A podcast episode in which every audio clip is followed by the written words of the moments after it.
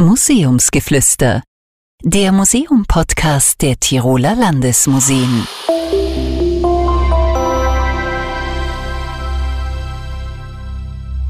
Herzlich willkommen zur dritten Staffel von Museumsgeflüster. Ich bin Michael Zechmann-Kreis, Leiter des Bereichs Marketing und Kommunikation der Tiroler Landesmuseen und ich freue mich heute auf den Start der dritten Staffel dieses Museumspodcasts. Wir wollen uns in dieser Staffel ein bisschen intensiver mit einem Grundthema von Museen beschäftigen, der Kreativität. Dieses Thema wird uns in vielfältiger Weise beschäftigen und wir wollen heute gleich mit den bildenden Künsten beginnen. Wir eröffnen unseren Reigen zur Kreativität mit meinen zwei heutigen Gästen. Auf der einen Seite jemand, der mit Kreativität Geld verdienen muss, der im Auftrag von jemand anderem kreativ ist, Tom Young. Tom ist freier Kreativdirektor, hat mit allen namhaften Design- und Werbeagenturen gearbeitet und ist nicht nur, aber auch in Tirol in der Agenturszene sehr gut bekannt, weil er zum Beispiel das Kreativland Tirol mitbegründet hat. Das ist eine Art Kreativhub für Designerinnen und andere Kreative. Auf der anderen Seite jemand, der sich mit Kreativität um der Kreativität willen beschäftigt, Florian Waldvogel, Leiter der Modernen Sammlung in den Tiroler Landesmuseen. Sie kennen ihn aus Folge 14, wo ich mit ihm über das Ende der Kunst gesprochen habe. Kann man natürlich jederzeit gerne nachhören. Und Florian ist auch heute wieder da, denn er ist nicht nur selber ein kreativer Kopf, der sich in seiner Arbeit mit zeitgenössischen Künstlerinnen beschäftigt und daher auch notgedrungen sich mit der Kreativität beschäftigen muss, vor allem eben mit den schönen Künsten. Herzlich willkommen. Und ich möchte gleich einmal vorab beginnen mit der Frage nach diesem Unterschied von Fine Arts und Applied Arts, also die schönen Künste und die angewandte Kunst. Florian, was ist da der Unterschied? Da muss ich ganz ehrlich sagen, da bin ich jetzt der falsche äh, Ansprechpartner, weil diesen Unterschied für mich gibt es gar nicht für mich. Äh, ich weiß, dass dieser äh, Unterschied existiert, aber wenn man äh, in meinem Bereich äh, arbeitet, dann ähm, gibt es diesen Unterschied nicht, weil äh, selbst Kochen gehört für mich zur bildenden Kunst dazu.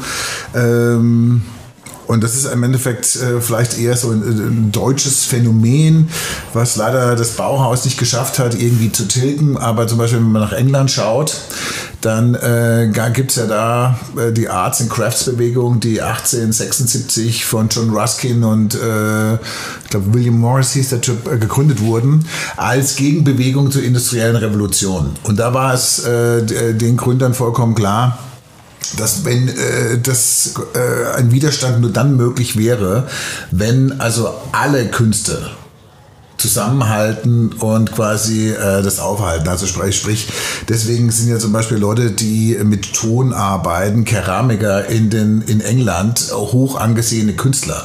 Bei uns äh, läuft es dann immer noch kun unter Kunsthandwerk. Es löst sich jetzt so langsam auf und es löst sich aber immer nur dann in unserem Bereich auf, quasi diesen, dieser Widerspruch, wenn also etablierte Künstler wie Tobias Rehberger oder Maria Eichhorn äh, äh dann äh, eine Ausstellung machen, wo vielleicht ihr irgendeine Technik äh, ausgestellt wird, die man dann vielleicht im Kunsthandwerk eher zurechnet. Also äh, in meinem Bereich, ich weiß, dass diese Unterschiede gemacht werden, so wie auch zwischen High und Low Art. Für mich ist alles Kunst äh, oder nichts und so ist auch alles äh, ähm, Design oder nicht.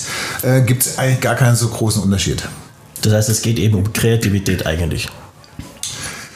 Ähm, Kreativität ist ja, es gibt ja diese sechs verschiedene Formen von Kreativität. Äh, ähm, lassen wir das mal beiseite, um es vielleicht runterzubrechen und dann kannst du mich ja vielleicht gleich mhm. korrigieren. Ist es ja im Endeffekt äh, eigentlich immer eine neue oder originäre äh, Antwort auf irgendeine gesellschaftspolitische, ästhetische, äh, virulente Frage. Da würde ich immer sagen, das ist Kreativität. Ob sich das jetzt quasi in Form von Malerei, äh, in Form von einer Gartechnik, in Form von äh, äh einer Reihung von Tönen, in, von Buchstaben äußert, das ist doch, finde ich, total egal. Kreativität gibt es ja nicht nur im Kunst- und Designbereich, Kreativität gibt es in der Medizin, äh, gibt es äh, in der Juristerei, gibt es ja überall. Aber kann man das ein bisschen unterscheiden? Also darum kann man Also Kreativität den Unterschied, den du vielleicht suchst jetzt irgendwo, also wenn ich Künstler kenne ja auch Künstler irgendwie, da kommt oft der Eigenantrieb als erstes, oder? Das kommt aus dir raus. Ich habe keinen Eigenantrieb eigentlich, ja, sondern ich bekomme immer einen Auftrag. Ja. Gibt es ein Projekt, das muss auch irgendein kreatives Problem lösen oder ein Problem auf kreative Weise lösen, aber ich bekomme zuerst einen Auftrag und dann, dann funken wir rein in die, in, die, in die Materie. Und das, was dann passiert, das glaube ich, ist in der Kunst wie in der, in der Werbung zum Beispiel jetzt genau gleich. Es kommt zu einem kreativen Prozess und der hat alle, alle Zeichnen und, und Insignien, die, die es in jedem anderen Bereich des Kreativen auch gibt. Beim Kochen oder sonst was. Man verliert die Zeit, man beschäftigt sich mit einem Thema, man versucht neu zu interpretieren und, weit, und so weiter und so fort. Aber die grundsätzliche Ausgangsbasis, ja, die ist vielleicht ein bisschen andere. Wenn man jetzt den, den, den Künstler nimmt, der sagt, okay, in mir entsteht was, ich habe jetzt eine Ausdrucksweise, dann musst du mir nochmal korrigieren, wenn du Ding bist. Aber das, das ist vielleicht der Unterschied, den ich sehe. Also ich habe einen, einen externen Auftrag. Ich glaube, da, da, das gibt es mittlerweile auch nicht. Es, es stimmt, es gibt natürlich immer noch Künstler quasi, die aus sich selbst rausschöpfen oder die quasi diesen morgendlichen Drang haben, was man ja quasi dann auch mit diesem Künstlerbild, mit diesem klischeehaften Künstlerbild verbindet. Aber ich glaube, seit der äh, Minimal- oder Konzeptkunst hat sich auch dieses Bild äh, gewandt. Es gibt ja mittlerweile Künstler, die haben gar keine Ateliers mehr. Es gibt Künstler, die arbeiten nur nach Aufträgen. Also sprich, äh, wenn irgend ein Auftrag an sie herangetragen werden und dann wäre es im Endeffekt so wie bei dir, die dann sagen, okay, ich kann nur vor Ort arbeiten oder speziell für dieses eine Projekt. Ich glaube, äh, diese, äh, dieses klassische äh, Künstlerbild hat sich einfach in den letzten 30 Jahren, 40 Jahren, vielleicht seit den 60er Jahren, so, äh, dann sind es ja sogar noch 60 Jahre, eigentlich ganz stark gewandelt. Also ich glaube, das klassische Künstlerbild, dass da jemand steht, der in kontemplativer Versunkenheit äh, das Innerste nach außen kehrt, das gibt es nicht mehr. Das gibt es bestimmt noch, aber das ist quasi nichts, wo wir jetzt äh, äh, sagen würden, quasi, das äh, würde jetzt ein Künstler ausmachen. Ähm, Nichts gegen all die Mütter äh, und Großmütter, die äh, mit einer kleinen Feigling-Gruppe als in die Toskana fahren und beim Aquarellkurs dabei sind. Da ist es nämlich ganz genauso, dass die einen Trieb spüren, äh, irgendwas Kreatives machen zu wollen. Aber da würde ich halt einfach sagen, das hat gar nichts mit Kreativität zu tun, sondern das ist eine schöne, angenehme Freizeitbeschäftigung, weil da halt gerade nicht äh, irgendwie äh, ein ästhetisches, gesellschaftspolitisches Problem behandelt wird, sondern da geht es wirklich nur um Freizeitgestaltung. Und das würde ich wirklich als Unterschied sehen. Das ist das, was man, glaube ich, so als Big C und Small C bezeichnet, oder? Wahrscheinlich. Also ich, ich denke mal, vielleicht, vielleicht, das weiß ich jetzt nicht, ich bin ja kein Künstler in dem Sinn, aber vielleicht sind die Parameter vielleicht noch ein bisschen anders. Also wir haben ja ganz harte Parameter, wir haben Zeitparameter, wir haben Budgetparameter, ja, also das, diese, in diesem Kontext, also es, beim Kreativen heißt es immer so, auf engem Raum äh, ähm, äh, ein Tor schießen, nicht? Also so, so ist das irgendwie. Und vielleicht sind die Räume mittlerweile in der Kunst genau, genauso eng, ja. Nur eines ist für mich klar, der kreative Prozess, der ist der gleiche, ja. Der, da ändert sich nichts. Kreativ sein heißt kreativ sein, ganz wurscht, wurscht wo ich das jetzt anwende. Ne? Aber so schau, ich meine, zum Beispiel so jemand wie in den 80er Jahren, der leider jetzt komplett verge äh, vergessen ist, dieser Neville Brody. Das war ja quasi in den 80er Jahren der absolute Superstar der Designer. Der Space Magazine ID, der quasi eine ganz andere neue Bildsprache und Magazinsprache entwickelt hat. Ja, das würde ich schon sagen, dass es jemand war ähm, und vielleicht hat er sogar gar kein Geld verdient. Keine Ahnung. Aber das würde ich schon sagen, dass es da, finde ich, keinen Unterschied gibt. Der hat äh, wirklich es äh, ähm, als Designer äh, als Grafikdesigner geschafft, äh, ein Lebensgefühl der 80er Jahre äh, auf, in den Magazin zu packen. Mhm. Und das ist, oder genauso auch Wolfgang Tillmanns. Wenn du, dich, wenn du siehst am Anfang die Fotos von Wolfgang Tillmanns, hat es wirklich sehr gut geschafft, diese, dieses 90er-Jahre-Gefühl Weißt du, auf der einen Seite Oktoberfest, auf der anderen Seite evangelischer Kirchentag, ja, äh, irgendwie so zusammenzubringen, ähm, ja, wo man irgendwie das Gefühl hat, okay, äh, der Typ ist auch Rafer mittlerweile. So, und das muss man sagen. Äh, Aber die haben dann beides, oder? Genau. Gibt es die Leute, die arbeiten und dann gibt es natürlich auch in unserer, in unserer Branche Leute, die quasi unter Anführungszeichen, gefährliches Wort, disruptiv arbeiten und dann für sich selber was entwickeln, oder? Und dann dadurch auch diesen Kunststatus erreichen. Da ist es dann auch ähnlich. Neville Brody oder gibt es andere auch noch, oder? Ja, die dann quasi ja, ja. Fast nicht mehr zu unterscheiden sind von, von, einem, von, von klassischen Künstlern. Ne? Aber du würdest ja auch vielleicht sagen, also so würde ich das sagen, ich, ich, ich behaupte ja auch, dass nicht alles Kunst ist. Würdest du ja auch vielleicht sagen, nicht alles ist Grafikdesign? Oder zum Beispiel Architektur heißt ja Baukunst. Ich würde mal behaupten, dass 95 Prozent von dem Zeug, was gebaut wird, nichts mit Architektur zu tun hat. Genauso wie in der Werbung. Genauso wie in der Werbung, genauso wie der Kunst. Ja. Weißt du? Also das ist auch ein ganz schmales, kleines Feld. Es ist, äh, es ist eher quasi, findet ja quasi eine Trivial Trivialisierung statt, äh, wenn man quasi alles über diesen Kamm schert. Es ist genau ähm, meiner Meinung nach quasi, dass man da quasi diese Schärfen ziehen muss damit, es in unseren Bereichen weitergeht. Ja, und wir, wir haben es ja auch versucht. Wir versuchen es auch im Kreativland. Es ist ein brutales Buzzword. Gell? Es kann niemand was damit anfangen. Die Zugänge, also wenn man fragt, was ist Kreativität, dann kommt man auf 100 Definitionen, oder? Aus jeder Ecke kann man sie zusammensuchen. Da gibt es die äh, Intelligence Having Fun, oder? Das ist so die, die flopsige Ding. Im Grunde ist es ja nichts anderes, als wir äh, neue Ideen, die Nutzen stiften, zu entwickeln. Ja, das, da kann man es runterbrechen. Das ist vielleicht eine Skelettaussage mhm. zu dem Thema. Und dann gibt es viele andere auch noch. Und dann gibt es den, den, den, den mehr oder weniger wissenschaftlichen Zugang, oder? Wo man sagt, Kreativität besteht aus Person, aus Produkt, aus Prozess, aus Umgebung. Ja? Und jetzt kann man sagen, wenn ich Kreativität versucht zu definieren, rede dann von der Person, rede dann vom Prozess, rede von der Umgebung, ja, ähm, rede vom Produkt, was, was, was will ich denn jetzt eigentlich erklären damit? Ja? Und insofern merkt man einfach, dass das ein wirklich ähm, ja, ein Transformationsthema ist, im Sinne von, es transformiert einfach verschiedene Bereiche, verschiedene ähm, Branchen. Ja? Es ist einfach ähm, ja, ein Übergangsthema. Ja? Und insofern ist es noch schwer zu fassen.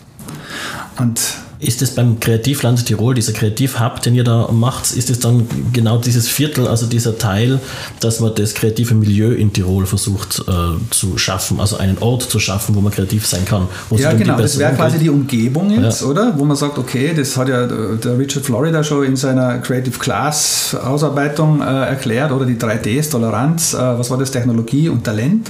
Es gibt einfach Dinge, die fördern eine Umgebung, also Silicon Valley, oder? Wenn Sie, wenn Sie Leute dort wohlfühlen, fühlen, weil sie eben diese drei Faktoren, das ist nicht äh, unbesprochen lassen dann, das war nicht unbesprochen, also hat es dann noch weitere Entwicklung gegeben zu dem Thema, aber wenn man das jetzt einmal so quasi als, als Base hernimmt, dann, dann sind es Faktoren, wo sich eine Umgebung gut entwickeln kann, wo Leute ihr Kreativsein ausleben können, wo Leute hingehen, ein Magnet, ja, wo, wo sie sich frei bewegen können. Also diese dieses Offenheit, ja, diese Grundvoraussetzung für Kreativität. Und wenn das in der Umgebung schon nicht ist, ja, dann wird es schwierig. Ja. Und, und, wenn ich es richtig verstanden habe, geht es dann darum, dass da 99 Prozent dieser, ich nenne es jetzt mal Alltagskreativität sind. Also, dass ich, wenn ich jetzt ein Foto mache, dann finde ich das schön, aber du findest das wahrscheinlich nicht wahnsinnig äh, aufregend oder ignorierst das mehr oder weniger.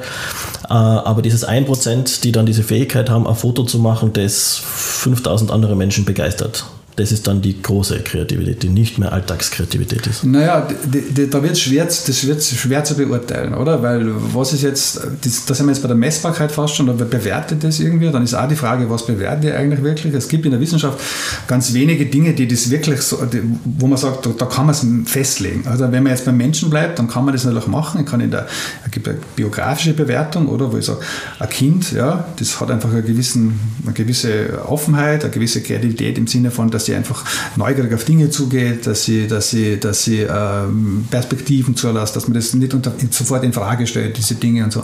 Also da gibt es das, ja. Und es gibt auch so, so was Schönes wie den Creative äh, Achievement äh, Scale.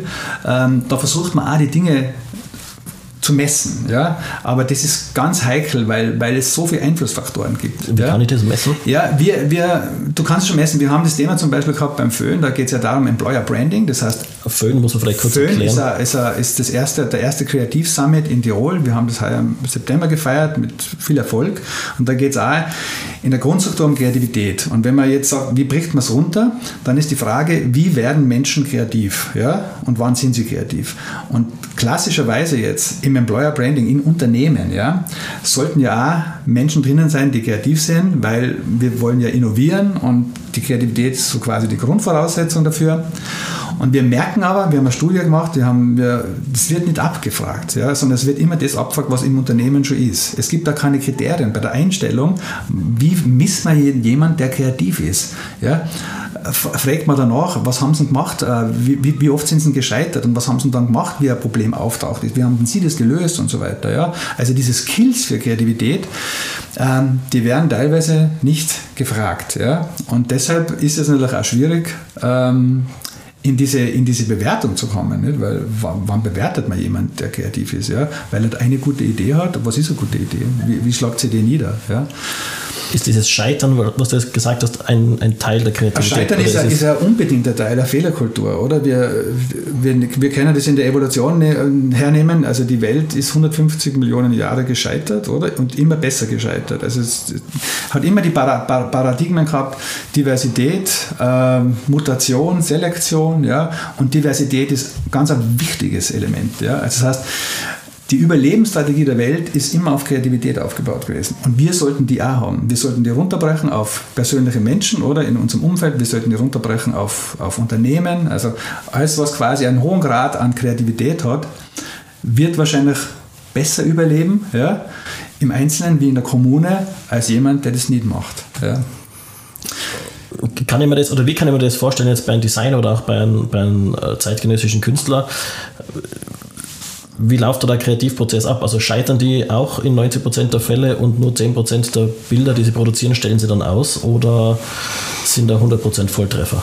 Ich glaube, das ist ganz, ich glaube, das ist auch wirklich ganz unterschiedlich. Ähm das, das, hängt auch wirklich quasi mit der psychischen Verfassung äh, äh des Autors ab, ob äh, quasi, also ich glaube, da, da, gibt es, es gibt ja keine, ähm, also ich war jetzt sehr, äh, habe das interessiert äh, zugehört, dass es quasi, äh, quasi Studien gibt zur Messbarkeit der Kreativität, äh, was glaube ich wirklich äh, klar ist, dass ein Milieu äh, was fördert, ganz mhm. eindeutig.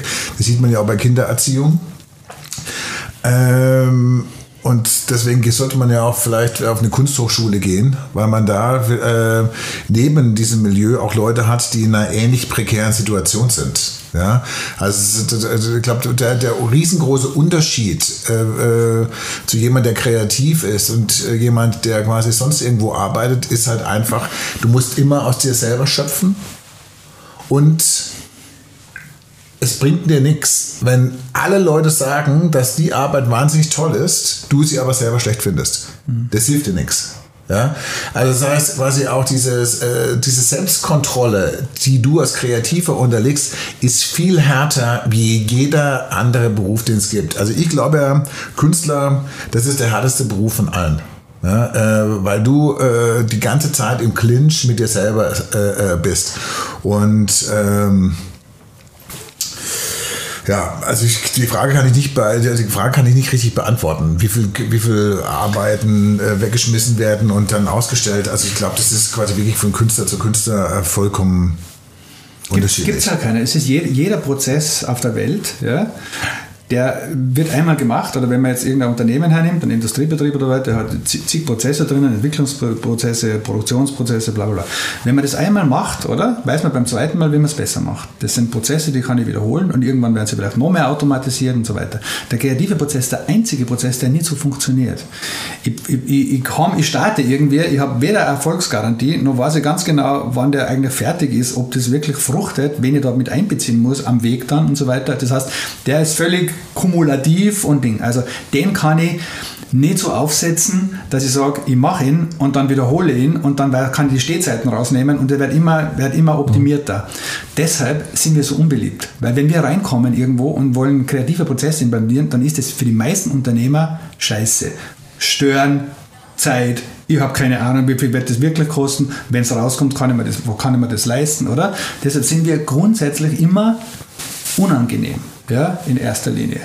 Erst dann, wenn das iPhone am Tisch liegt, ist es super, ja, weil dann funktioniert das, ja, und dann willst du die ganze Welt haben. Aber draußen sind wir einfach nur diese unsagbar undefinierbaren Menschen und Geister, die vielleicht überhaupt nicht in das Schema passen, das die meisten so vor sich haben, dass Prozesse einfach so iterativ abbrennen und wenn ich es einmal mache, kann ich es besser machen. Ja, bloß was halt noch dazu kommt, also wenn du richtig kreativ bist, kommt eine gewisse Radikalität Mhm. Ja? Und äh, äh, äh, eine gewisse Kompromisslosigkeit. Das ist auch das, äh, quasi, wo alle anderen Bereiche äh, ähm, ja auch nicht mit zurechtkommen. Ja? In der Regel ist es in der Gesellschaft ja so, oh, äh, in, der Mittel, in der Not ist der Mittelweg der Tod. Ja? Und das ist genau, der, und das ist genau trifft bei uns zu. Ja? Ich widerspreche das sofort in meiner Branche. Also wir, wir, wir das wäre das wär der Idealfall, nicht, Ding, aber wir sind eigentlich korrumpierbar, oder? Oder wir sind korrumpiert. Wenn ich, wenn ich gestern einen Kollegen sehe äh, für, für ein namhaftes Unternehmen aus der, aus der Nahrungsmittelbranche, das jetzt nicht wirklich für tolles Essen steht, ähm, und die weisen sich da auf, die geben relativ viel kreativen Input da rein und ich glaube, das ist auch nicht dumm gemacht, diese ganzen Kampagnen und Ding, aber wofür? Ja? Und wenn die dann da stehen mit ihren Auszeichnungen, denke ich mir immer, fuck, wir sind alle korrumpiert, ja? wir arbeiten teilweise für Dinge und für Menschen und für Unternehmen und Produkte, wo man eigentlich sofort das Veto einlegen müsste und uns alle quasi die Hand geben und sagen, na, für den Scheiß. Ja? Kann man das eigentlich nicht mehr machen. Kann man diese Leute eigentlich nicht benutzen, die eine Fähigkeit haben, die letztendlich zu einem Besseren führt. Weil Kreativität ist im besten Sinne gutes Denken. Und wenn es wirklich gutes Denken ist, dann macht es nicht für irgendeinen Blödsinn die Ergebnisse. Okay, ja, aber das ist da ganz kurz nachfragen. Entschuldigung, ähm, was meinst du da genau? Meinst du da jetzt ethische Bedenken? Also wenn jetzt auch ethische Bedenken. Also ich kann, ich kann ja erst nicht kreativ sein und habe hintergrund einen Kunden, der, der, der ist in der Zigarettenbranche oder in der Atomlobby oder was immer. Nicht? Also da gibt es ja auch Leute, die sind super, super kreativ. Ja? Und gerade in der Werbung, wenn man sieht, wofür alles gute Werbung gemacht wird, ja, äh, ist es so, dass man sich diese ethische Frage einfach hin und wieder stellen sollte. Ja? Und unsere Branche auch, weil äh, ich bin aber der Meinung, die Kommunikation. Das hat nichts mit der Qualität des Produkts zu tun. Das hat nichts mit der Qualität das ist, des Produkts das ist. Eine andere, das wäre jetzt eine andere. Ja, weil eine Zigarette kann ja trotzdem gut gebaut sein, nicht? Oder was immer. Ja, das kann ja, kann ja funktionieren. Oder, ne? oder, man kann sagen, hör zu, äh, als wenn du jemand, also derjenige oder diejenige, die eine Zigarette anzündet, ist zumindest jetzt schon so mündig, mhm. dass sie selber entscheiden kann. Und heutzutage zu behaupten, man wusste nicht, dass äh, eine Zigarette gesundheitsschädlich ist, ist ja auch ein bisschen lächerlich. Ja, aber, aber Money makes a workaround. Und ich glaube, dass viele gute Unternehmen, also viele Unternehmen, die vielleicht jetzt nicht unbedingt äh, ähm, ein tolles Produkt produzieren, sie diese Kreativität kaufen können. Ja? Also die kaufen sie, die kaufen sie quasi die, die Voraussetzung dafür, dieses Ding besser zu verkaufen, weil im Endeffekt äh, wird es darum gehen. Ja? Aber auf die, äh, auf die Idee musst du auch erstmal kommen, zu sagen, hör zu. Das also, kreativ, ja. Ja, das wäre auch schon kreativ zu sagen, ja. hör zu, äh, also wir sind, wir haben jetzt ein riesengroßes Problem mit unserem Image, äh, wir brauchen jetzt irgendjemand, der genau das Gegenteil von dem macht. Ja. ja. So, also wir lehnen uns jetzt mal extrem zum Fenster raus. Also das war, ich weiß nicht, kennst du dieses 3499, diese Autobiografie von Frédéric Beigbeder? Ah, ja, genau. Wo er drin schreibt, wie der Danone-Chef, äh, wie der Danone-Chef dann äh, quasi die Kampagnen, also es hockt die, äh, äh, es hockt die Belletage äh, der Grafikdesigner und äh, Texter bla bla bla an einem Tisch und der Typ sagt dann, äh, quasi jede Stunde kostet so und so viel tausend Euro, ne? wenn man die Danone-Werbung hat so auszusehen und sie hat so auszusehen und das war's. Genau. Okay, und die kassieren ab. Aber weißt du, diese Kompromisse, glaube ich, die muss ja jeder. Die Kompromisse muss ich auch machen. Ich muss Texte ja. schreiben, damit die jeder versteht. Aber zwischen einem Kompromiss und, und äh, äh, wie soll ich sagen, dem Zutun für, für irgendwas, was eigentlich nicht mehr so, so, so wo man erkannt hat, dass quasi dieser Weg der, der, der falsche ist, oder? Dann denke ich mir einfach, äh, habe ich eine gewisse moralische, ethische Verantwortung. Ich, ich, es gibt ja Agenturen, die mittlerweile völlig auf Green Circular sind, oder? Die machen alles. Die machen alles zu dem Grün. Die, die schalten am Abend die Computer ab, äh, die, die kaufen ein, was in der Nähe ist. Also da ist das ganze Thema wirklich ordentlich auf, auf Green. Also wenn das ein Thema ist, ein, ein ethisches Thema, dann muss das nächste ethische Thema auch sein, für wen arbeiten wir eigentlich? Ja? Du, hast, du, hast, aber, Entschuldigung, du hast zuerst äh, gesagt, dass äh, Kreativität zum Nutzen aller genau. da sein muss. Das ist eine Definition. Das ähm, wäre ja das schon. Das ist es eben nicht. Ja, also, aber das wäre ja. der Anspruch eigentlich. Okay. Aber dann dürft ihr nie wieder Werbung machen für Zigaretten, für Alkohol, für Schweinemastbetriebe. Mache ich zum Beispiel auch nicht, ja, und werden einige andere auch nicht machen, ja, aber es gibt natürlich immer Grenzbereiche und ich glaube, wenn man jetzt, wenn die Welt nur so, so weitergeht, wird es vielleicht den, das Thema geben, wo man, oder den Punkt geben, wo man sagt, ah, die Kreativität hat so einen hohen Anspruch, dass man das nicht mehr machen kann, ja. Okay. Äh, äh aber ein gesellschaftliches Thema. Da da, die haben ja nicht das Problem dann nur aus der Kommunikation heraus, sondern da gibt es ja. Da braucht es ja. die Künstler, die sich nee, kreativ mit dem Thema auseinandersetzen. Nee, glaube ich nicht. Also es gibt ja quasi Mark Texitis oder quasi in deinem Bereich Kalle Larsen. Mhm. Kalle Larsen ist ja dieser kanadische äh, Grafikdesigner, der dann das aus schlechtem Gewissen ja das Adbuster Magazine gegründet mhm. hat, der ganz klar sagt, okay, also ich arbeite für die Schweine am Tag und für die Guten in der Nacht. Also quasi, du kannst dann quasi das Geld, was du verdienst, ja auch dann dazu nehmen und viele quasi, das hat seiner, seiner jungen Mitarbeiterin äh, im Betrieb, die machen das, die führen das Magazin jetzt weiter, die verdienen tagsüber die, äh, äh, äh, das Geld und nachts arbeiten sie dann halt für Menschenrechtsorganisationen, Umweltschutzorganisationen pro bono. Also das wäre halt auch eine Möglichkeit. Ja, das, das, das, Das ist ja scheinheilig, oder? Ja, ist nicht, nicht, nicht scheinheilig. Man muss ja von irgendwas leben. Jeder von uns äh, muss Genau. leben. Äh, deswegen würde ich, ja, es ist auch scheinheilig, wenn ich einen Text schreibe, den ich gar nicht schreiben will. Aber ich, ich arbeite nun mal hier. Die Policy ist nun mal, dass ich Texte zu schreiben habe, die quasi auch der durchschnittlich begabte Mitbürger lesen kann. Also schreibe ich die. Ich würde es so nicht schreiben. Also jeder von uns muss Kompromisse machen. Ja, also das finde ich, ist, ist, das widerspricht nicht. Also warum sollen auch, quasi, schau, wir arbeiten alle äh, in einem Verwer Verwertungszweig des Kapitalismus. Warum soll genau die Ästhetik oder die moderne Kunst oder die ältere Kunstgeschichte oder das Grafikdesign äh, äh, da jetzt politisch korrekter äh, agieren müssen wie alle anderen? Das ist ja auch, äh, auch so ein romantischer Kitsch, äh, den wir haben. Äh, es spielt nicht die wieder spiegelt ja einfach nicht die Realität sind Aber es ist in Bewegung, oder? Es ist Genau, in es ist in Bewegung. Bewegung, genau. Wir haben, wir, haben, wir haben Dinge, die kurzfristig sind und dann haben wir Dinge, die langfristig sind und das kann sich einfach bewegen. Ja? Und ich glaube, die Kreativen, alle da draußen, glaube ich, sind mitunter auch ein Motor, äh, um das schneller zu bewegen. absolut, absolut. Und eben, für mich ist, wenn Kreativität auch gutes Denken ist, dann macht sie die Sachen gesamtrichtig. Ja? Weil ähm, wir, wir, wir leiden ja darunter in unserer Branche, weil man, man geht ja oft in die, in die Unternehmenstiefe rein und, und analysiert und bekommt die Strategien auf den Tisch gelegt und, und man merkt dann irgendwie, da stimmt substanziell was nicht. Aber ich mache jetzt natürlich meine Kampagne, weil, wie du sagst, ich, brauche, ich muss ja für was leben und muss das Ding machen. Aber es ist ganz leicht für Unternehmen ja, zu sagen, es stimmt da drinnen was nicht. Ja, unsere Glaubenssätze, wenn man die einmal auf abklopft, dann stimmt das nicht mehr. Aber wir haben coole Kommunikation und die übertüncht es. Ja. Aber ändert nichts am Substanziellen. Ob das jetzt das große Problem des Unternehmens ist, weil es halt Atomraketen erzeugen oder sonst was. Es, wir, wir übernehmen was und erkennen es oft, ja, arbeiten aber trotzdem dann weiter. Ja. Und jetzt, klar, heute, jetzt muss ich auch Geld verdienen, aber daran zu arbeiten und langfristig die Dinge aufzustellen, hilft nicht nur mir selber, sondern hilft auch dem Verständnis Kreativität, weil das ist einfach ähm, für viele äh, eine Bandbreite, die, wo alles möglich ist. Ja. Wollen wir uns noch einmal diesem, diesem Thema der Kreativität zuwenden, wie sie entstehen kann und vielleicht dann in weiterer Folge auch, ob unser Schulsystem gut oder schlecht ist, um Kreativität zu fördern, egal ob Big C oder äh, Small C. Ähm, es gibt diese Unterscheidung divergentes und konvergent, konvergentes Denken. Ähm, kann man das mal kurz erläutern? Ich tue mir mit diesen Dingen immer ein bisschen schwer. Ja. Wenn ich einen Zugang noch machen darf, bevor, ich, bevor, bevor wir dort eingehen. Also ich habe beim, beim Thema Kreativität se- sehe ich immer drei Dinge. Ja? Das heißt, also wenn ein Problem akut auftaucht, ja, wenn das Ding jetzt da abbricht, ja, dann brauche ich in der Sekunde eine Lösung. Ja. Das ist Problemlösung, eins, sofort. Ja. Das Zweite, was passiert ist irgendwie, ich habe irgendwas in Arbeit und ich muss dann optimieren. Ja. Das heißt, ich habe diese Optimierungskreativität. Ja, irgendwann muss das Ding ein bisschen besser sein und dann fange ich an zu optimieren, weil der Markt es auch braucht, weil die Releases da sein müssen, weil das alles in so einem Getriebe steht. Und die eigentliche Kreativität hat damit eigentlich nichts zu tun, ja? weil die eigentliche Kreativität ist eine, die beobachtet. Das ist die schönste eigentlich, dass die Kinder auf irgendwas zugehen, oder? Da gibt es ein schönes Beispiel von, ähm, man hat Ölbohrungen gemacht, immer runtergebohrt, runtergebohrt, runtergebohrt, oder? Und hat gesagt, ja, ich finde jedes Mal Öl und wäre steinreich, ja? Gibt kein Problem.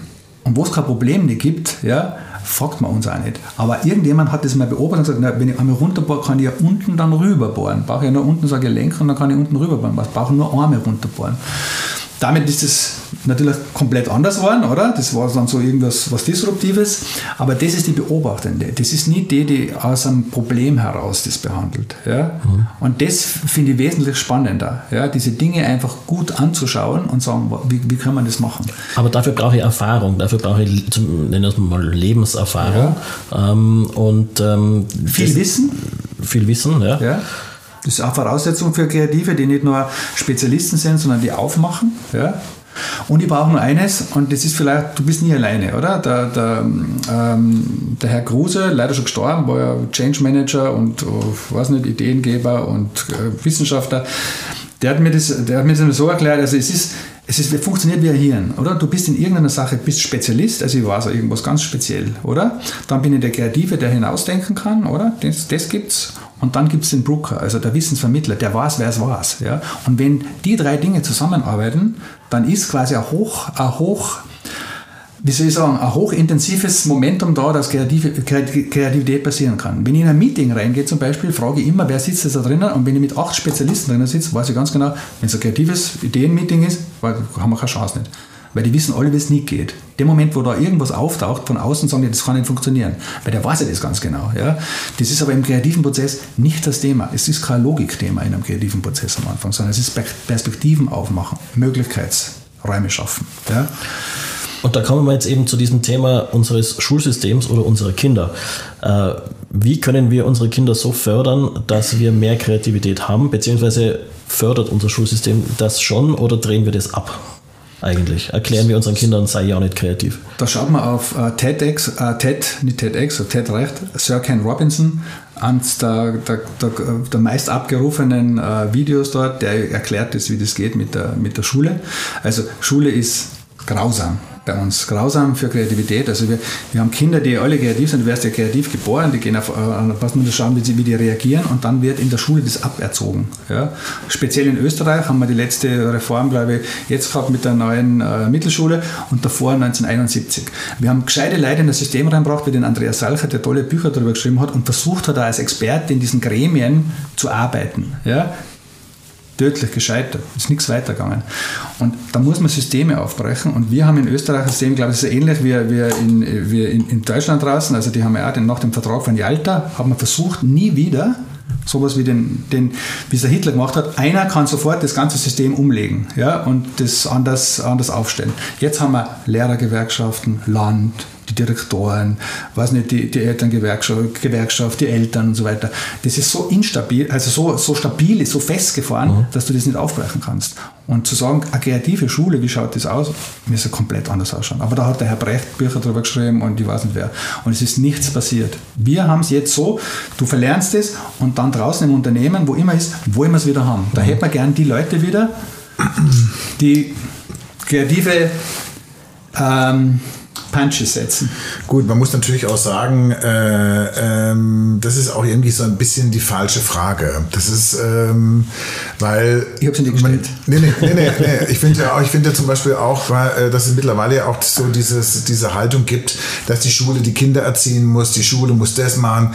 Also ich, ich glaube schon, dass quasi kreative Prozesse, äh, die kreativen Prozesse, die müssen von zu Hause ausgehen. Die äh, Empathieleistung äh, und so soziale Intelligenz, das muss von zu Hause ausgehen.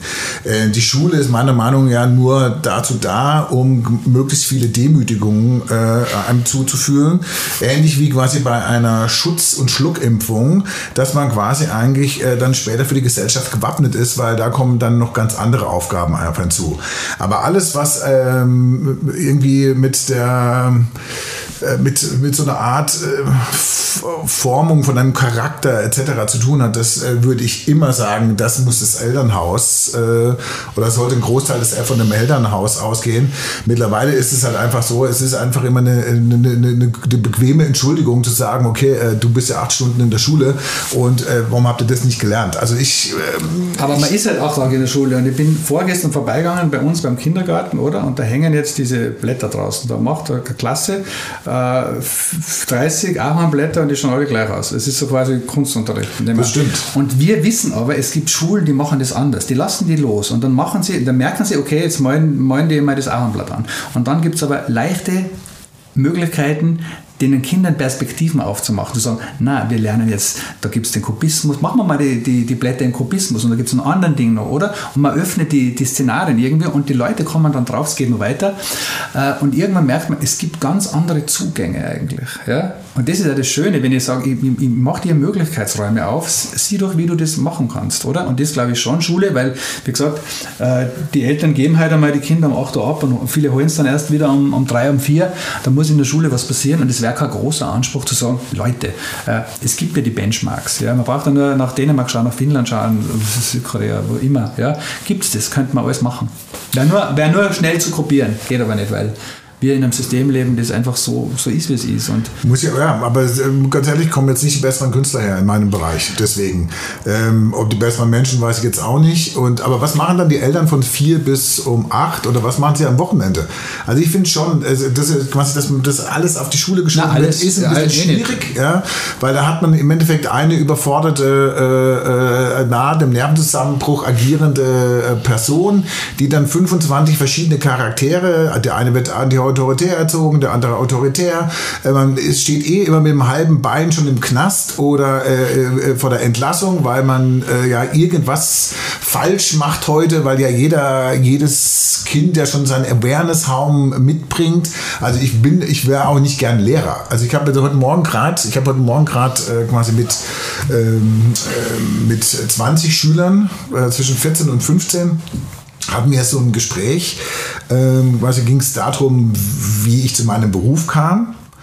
Und das war, äh, du hast halt einfach gemerkt, also es, ist, es, es bildet wirklich die komplette gesellschaftliche Skala als 14-Jährigen schon ab. Ja? Du hast auf der einen Seite die totale Existenzangst haben, dass die Welt jetzt wirklich untergeht mit den Kriegen äh, ähm, und allem. Und auf der anderen Seite hast du quasi, quasi die jungen Hedonisten, die die ganze Zeit lachen und die ganze Zeit so ein bisschen äh, Jokes machen und so. Wirklich interessant. Aber wenn du bei uns aber in der Schule schaust, wenn ich kurz unterbrechen darf, wenn es auf alles eine Antwort gibt, dann wirst du nicht kreativ werden. Und ist die, wie gesagt, die Schulen gibt es, oder? Und die Schulen, die, die da so maßgeblich im, im, im, äh, auf, äh, in den Rängen ganz oben stehen, wenn man nach Dänemark oder Finnland oder wo immer man hinschaut, dann sind auch dort die Lehrer angesehen. Das heißt, das, ist, das Verhältnis ist ja ganz anders. Bei uns ist ein Lehrer eher, naja, ich weiß nicht. Also, Viel so- Urlaub, Ha? heißt immer. Viel Urlaub. Das ja, das so viel Urlaub. Aber oben sind es angesehene Dinge und es ist eine Wechselwirkung natürlich, weil die bringen den Kindern was bei. Die Kinder sind happy in den Schulen. Es gibt viele Schulen, die ganz andere äh, Strukturen und ganz andere didaktische Methoden haben und da entsteht natürlich ganz was anderes. Es wäre einfach zu implementieren, ich nehme nicht die Eltern aus der, aus der Verantwortung. Nicht nur wenn man es als Eltern nicht kann, ja, mit 40 oder 30 oder dann ist man da raus, oder? Jetzt müssen wir sagen, wie, wie, macht man die Menschen kreativer, nicht? Aber, aber Das ist, glaube ich, der wichtige Punkt, weil, äh, Florian, du gibst ja die Verantwortung an die Eltern ab und das setzt voraus, dass diese Eltern das auch können. Ja. Und ich glaube, da scheitert es in, in vielen Familien. Und dann muss der Staat über die Schulen eingreifen eigentlich, wenn er was verbessern will. Er lehrt ihnen ja Mathematik. Welche Eltern können Mathematik? Hat ja jemand entschieden, dass das wichtig ist. Stimmt, aber das, was man natürlich quasi trotzdem als Eltern, und um das geht ja eigentlich äh, bei Kreativität, dass man quasi ähm, die Kinder in ihrer Neugier fördert und dass diese Neu- Neugier nie aufhört. Also ähm, ich weiß nicht, wie es dir geht, aber ähm, jetzt ich als, als, als Ausstellungsmacher, ich lese keine Bücher übers Ausstellungsmachen, sondern ich lese quasi, wie kommt ein Koch zu seinem Rezept und wie ist dann eine Menüfolge. Und dann leite ich für mich ab, okay, alles klar, das ist jetzt ein ganz anderer Gedanke, warum die und die Sachen zusammenpassen. Oder ähm, wie aus anderen Bereichen ja, äh, quasi äh, Probleme oder äh, Zusammenstellungen erfolgen. Das ist das, was mich interessiert. Ich bleibe nicht in meinem Bereich und das ist das, was man eigentlich Kindern mitgeben sollte. Einfach die Hartnäckigkeit der Neugier bewahren. Ja? Die sollten dir deine Eltern nicht zerstören. Das sollte dir die Schule nicht zerstören. Ähm, man kann den Ball auch anders ins Tor schießen, wie es dir der Typ da jeden Mittwoch und Donnerstag beibringt. Also es geht, glaube ich, eher. Und das ist aber eher das gro große Problem, dass diese Typen, äh, die dann sagen beim- beim Fußballtraining, nee, jetzt würde ich gerne mal den Fallrückzieher machen mit einer Hand, ja, dass auf die gar keine Rücksicht mehr genommen wird, äh, weil man sagt, du, du hältst den ganzen Betrieb auf. Das ist jetzt Genau. zu kompliziert und so weiter und so fort. Das, das, das, äh, dem begegnen wir ja überall. Darf ich da ganz, dann muss ich ganz kurz eine Frage stellen. Und zwar, wenn du sagst, du liest keine Bücher über das Ausstellungsmachen, sondern du erfindest das sozusagen neu und leitest, leitest Nee, das das ab. Nein, du leitest das ab von zum Beispiel irgendwelchen Kochbüchern. Ähm, dann erfindest du es ja für dich neu, aber schreibst du dann ein Buch, um anderen Generationen dein Wissen weiter zu vermitteln, weil sonst geht es ja wieder verloren. Und dann ist ja eigentlich kein, keine Evolution, keine kreative Evolution da. Nee, das stimmt nicht. Also, also nee, ein Buch darüber schreiben, ich, man schreibt halt ab und zu quasi über kuratorische Praxis und dann äh, erkläre ich das schon, wie ich zu Aber das muss wer, wer lesen. Ich, ich würde jetzt auch nicht sagen, dass ich jetzt, äh, ja, so wie ich halt früher was äh, William Sandberg gelesen habe, äh, meiner Meinung nach der wichtigste Ausstellungsmacher, der übrigens Grafikdesigner war, mhm. der Niederländer, ja, der äh, eigentlich als Grafiker an dem Museum angefangen hat, dann äh, im Dritten Reich in den Widerstand gegangen ist, der dann quasi als äh, Grafikdesigner Pässe und Ausweise gefälscht hat, damit Juden und andere Personen quasi aus, der Niederland, aus den Niederlanden mhm. flüchten kann. Der wurde dann im zweiten, nach dem Zweiten Weltkrieg, äh, wenn man niemand Besseres hatte, wurde der Museumsdirektor. Und der hat alles komplett revolutioniert. Aber nicht als Kunsthistoriker, sondern als Grafiker. Der hat gesagt, okay, ein Museum muss funktionieren wie ein Magazin. Also das war zum Beispiel der einer der ersten, der gesagt hat, ein Museum braucht keine geschlossene Fassade, sondern eine offene Fassade. Es gibt so und so viele Personen, die würden nie ins Museum gehen. Aber wenn sie von außen schon sehen, dass da vielleicht was äh, Interessantes passiert, gehen sie eher ins Museum. Also ich glaube schon, dass quasi... Ähm Aber das sind wahrscheinlich die Zugänge anders, weil genau. ich würde für mich veranschaulichen eher beides, oder? Ich würde sagen, okay, ich, ich würde mir jetzt das Thema schon im Spezifischen anschauen wollen, damit ich für mich eine Sicherheit habe, wie, wie, wie dann entwickeln kann. Also äh, in meinem, in meinem täglichen Geschäft, also wenn es darum geht, Kunden zu verstehen in ihren, äh, in ihrem Agieren oder in ihrem, mit ihren Problemen, dann muss man einfach die Energie des Problems spüren. Ich muss so tief reingehen, dass ich jetzt wirklich was, wenn ich oberflächlich bleibe, dann werden die Lösungen auch oberflächlich sein. Das heißt, ich muss mich mit dem Ding auseinandersetzen, ja, ich muss in die Tiefe gehen, brauche aber dann natürlich auch den Moment, wo ich sage, so, und jetzt ähm, kann alles andere passieren. Jetzt können wir Zugänge finden, die da dranhängen oder ganz neue Bälle aufmachen, wo man sagt, wo, wo kann man jetzt verknüpfen, was mit dem gar nichts zu tun hat. Ja? Das wird ja in der, in der, in der Kreativtechnik-Lehre äh, wird das ja oft so exerziert, oder? Dass man sagt, versucht mal Sachen zu verknüpfen, die gar nicht miteinander zu tun haben, oder? Das wäre dann quasi das Üben schon, nicht? Und das, das würde ich mir halt wünschen, dass man das halt macht, weil, nochmal, also wir sind genetisch so aufgestellt, dass man quasi, wenn man in den Mikrokosmos des Menschen schaut, wir haben 10.000 oder 100.000 Nervenzellen, oder? Und die verknüpfen. Ja. Eine kann 100.000 beeinflussen und umgekehrt ist auch so, ja? Und ich glaube, dieses Prinzip, das wir alle angelegt haben, ja? Ich glaube, das müssen wir weiter transportieren, auch in die reale Welt. Ja? Und wenn wir das nicht machen, dann werden wir irgendwann einmal so wie jetzt im Alert-Modus enden, wo alles ein akutes Problem ist und wo man nur das akute Problem lösen kann. Und nimmer den zweiten Ball aufmachen, wo wir sagen, ja, okay, Feuer brennt, aber wenn wir das immer nur Feuer löschen, ja, werden wir irgendwann trotzdem ersticken. Ja? Also das heißt, wir brauchen irgendwo das rausdenken. Wir müssen aufmachen, wir müssen Perspektiven aufmachen, die länger über äh, Bilanzen gehen oder länger über, über äh, politische Perioden und das ist den Leuten beizubringen. Absolut. Es gibt es ja diese wahnsinnig interessante Universität, auch in äh, Palo Alto. Und zwar, ähm, ich, Mensch, wie heißt, wie heißt das Ding? Also ich gebe dir ein Beispiel. So, es wird irgendwann mal wird es möglich sein, dass das selbstfahrende Auto kommt. Das heißt, äh, es wird fast keine Verkehrsunfälle mehr geben. Wenn es keine Verkehrsunfälle mehr gibt, heißt es, es wird weniger Organspender geben. So, was macht man dann, wenn man keine Organe mehr hat? Ja, also das ist so eine Universität, die äh, arbeiten an solchen verschiedenen Zukunftsvisionen. Was wäre wenn oder mhm. was wäre wenn nicht? So, klar, äh, habe ich, hab ich sonst noch nirgendwo äh, gehört. Du, äh, wüsste nicht, ob es das irgendwo, gibt es irgendwo in Österreich, gibt es irgendwo in Deutschland?